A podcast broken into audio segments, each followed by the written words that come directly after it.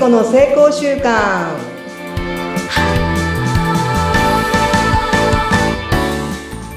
はい皆さんこんにちは。健康習慣コーチの加藤聖子と申します。どうぞよろしくお願いいたします。はいフリーアナウンサーでインタビュアーのうなみくよです。加藤さん今週もよろしくお願いします。よろしくお願いいたします。はい前回初めてお会いしていろいろ話聞かせていただいて成功習慣について聞いたんですが今回もなんか新たな学びをされたということで聞いてます。はいどんな内容だったんですか？本当にあの成功習慣ってうん身近な本当にあの毎日の生活を整えるっていうところが基本になります。うんそれをちょっと富士山のふもとであの検証してきたんですけど本当になんか改めてもう一回やってみて自分がやってきたこの成功習慣ですねそれが本当にこう宇宙の法則と日常がこうつながるっていうことがすごく理解できたし腑に落ちました。えー、どういうことなんだろう。加藤さんがおっしゃるのは普段の習慣が成功につながるっていうことなんですか？そうなんです。うん。本当にあの毎日笑顔で挨拶するとか靴を揃えるとかうん。トイレを掃除するとか、まあ、整理整頓するとかっていうことの毎日の積み重ねが、その波動ってわかりますよね。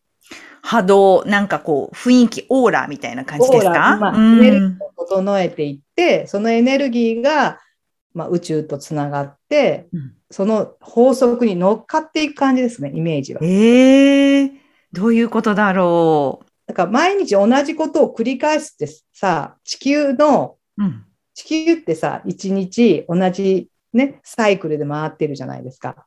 それと同じように私たちの体を、うんの一日を作るんですよ。その流れと宇宙の流れが一致すると、うんいろんなものが引き寄せてきたり、うん自分がやりたいことが分かってくる。これが成功習慣の基本になります。ええじゃあそういうことがなかなか思いつかないとかヒットしないっていう時って、そのサイクルにうまく乗れていないってことなんですか？とか、やっぱり自分を振り返ってみて、うん。きちっと挨拶ができてなかったり、まあ、家の周りがガチャガチャしていたり、うん。おトイレがこう汚かったりっていう、そういうものが整っていない。それって当たり前に思うけど、結構できてないことないですか？いや、意識しないと全然できないです、私。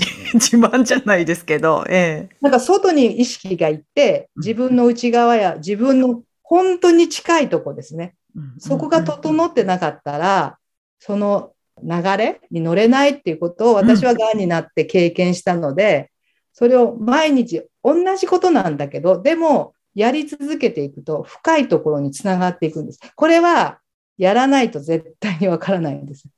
うん、なんか、あります？やっぱりこう気持ちが外ばっかりに向いてる時とか、やっぱりこう、頑張らなきゃって思って、うんなんかこう、こう見せなきゃみたいな時もやっぱりあったし、未だにありますよね。そういう時あるんですけど、そういう時ってやっぱりちゃんと身近にいるその子供たちのことをしっかり見れてなかったり、あとはご飯がおざなりになったりとか、すると、やっぱりまたちょっとこう学校でトラブルがあったりとか、すごいするんで、あ、私がちゃんと見てなかったんだって言って子供の様子を見て気づかされるとかっていうのはありますね。そこそこそこだから外に見えるのはうん現象であって、それが原因ではなくって、内側にその原因がある。そこに戻れば、そこ整えるだけで現象は変わってくるっていう。うーん。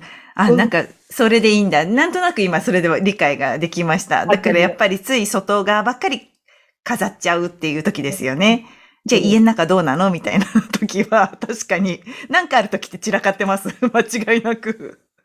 なので、その見えるとこを、こう触るんじゃなくって、うんうんうん見えない内側とか身の周りを整えていくことで見えるとこがこう整っていく。だから反対なんですよ。私たちなんか教えてもらったのは外の部分をなんか綺麗に見せていくっていうふううんにまとめたじゃないですか。はい。じゃなくて見えない内側を整えていく。うんそうすると外側が整っていく。だから考え方としては反対です。私が伝えているのは。ああ、というと、やっぱりこうなんかちょっとおかしいな、トラブル多いなって思う時ってやっぱり自分が自分のことをちゃんと見ていない時だったり、で、それは逆にあれなんですか？例えば、挨拶をしたりとか、あとはトイレをきれいにする。まあ当たり前ですけど、こう、靴を揃えるとか、そういうことをやっていくと整っていくってことにつながる？ます？はい。内側を見ていくので、で、普通、なんか今日もね、朝、ご相談があったんですけどね、いろんなもう人間関係でトラブルがあって、あの人があで、この人がそうで、この人があでって、もうすごい言われるんだけど、そこじゃないんですね。それは結果であって、それを見ている、じゃあ自分の心はどうなのっていう、自分の方に向いてくださいっていうお伝えをしたんですね。で、最後、どうなったと思いますか？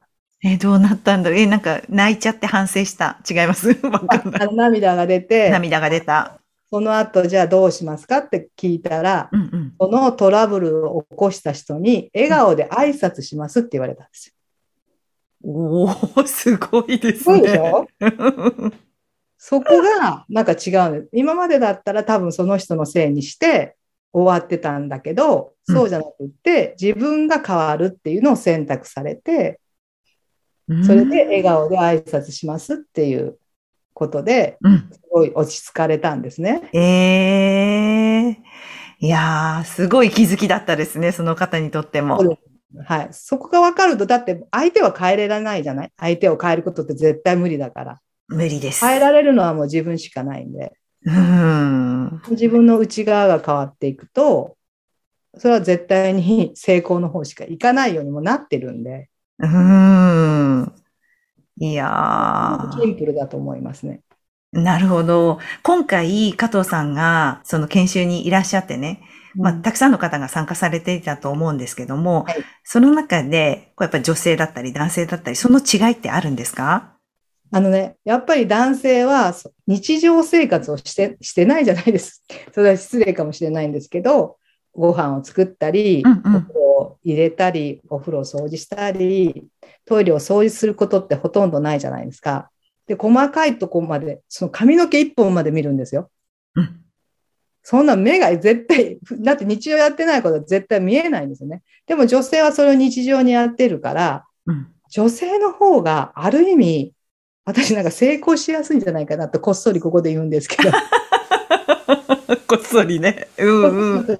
言っちゃうんですけど、ええそういう日常の細かいところが、やっぱりそれ特性だと思うんですね。うんうんでうんもう一つ思ったのが、それをやっぱり女性は男性を支えていく、こう、一緒に作っていけば、あよりチームとしてね、うんうまくいくな。私もね、その時には気づかなかったんです。あのなんで男性そうなっちゃうの？みたいな。うんで、あ、男性やってないからだなっていうとこまでしか思わなかったんですけど、はい。道中で、あ、この上は、あ、私たちが男性を支えていけばいいんだな。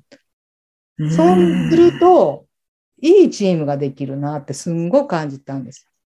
あ、すごい。チーム作りも確かにそうですよね。だって男性と女性のやっぱ得意分野が違うわけだから、うん何それってお互いにあいつはこうだとか、あの人はこうよっていうよりも、あ、こういう人なんだから、じゃあここは私が支えなきゃ。じゃあお前がここやってくれてるから、俺はこのままやらせてもらうねっていう、タッグが組めれば強いですよね。本当にね、それを思って、うんうん。でもね、現場ではね、まだ私は対立構造にあって、男性がもうちょっとやってくれんから、こんなにカードがいっぱい切られてしまったみたいなところにとどまってたんですけど、でも、うん、あの、帰りの時にそのことが気づけて、ええ。これを今度は現場で生かそうっていうふうに思うあことができたんで、なんかそういうことがね、なんかこう一つ一つが気づき、大きな気づきをいただきました。あ。うーん。え、じゃあこの持ち帰ったものを今度は実践でまた気づいてくることあるかもしれないですよね。そうなんです。これだって実践しないで意味がないんで。確かに。研修終わったらねあ何の意味もないので、うん。してみてでこれがうまくいけばまたね皆さんにお伝えできるかなというふうに感じています。わあ、ありがとうございます。いや、なんかすごいいろんなことを学んで、そして私も今日学ばせていただきまして、ありがとうございます、加藤さん。ありがとうございました。次回もそういった成功法則にお話を聞かせていただきたいと思います。ありがとうございます。ありがとうございました。ありがとうございました。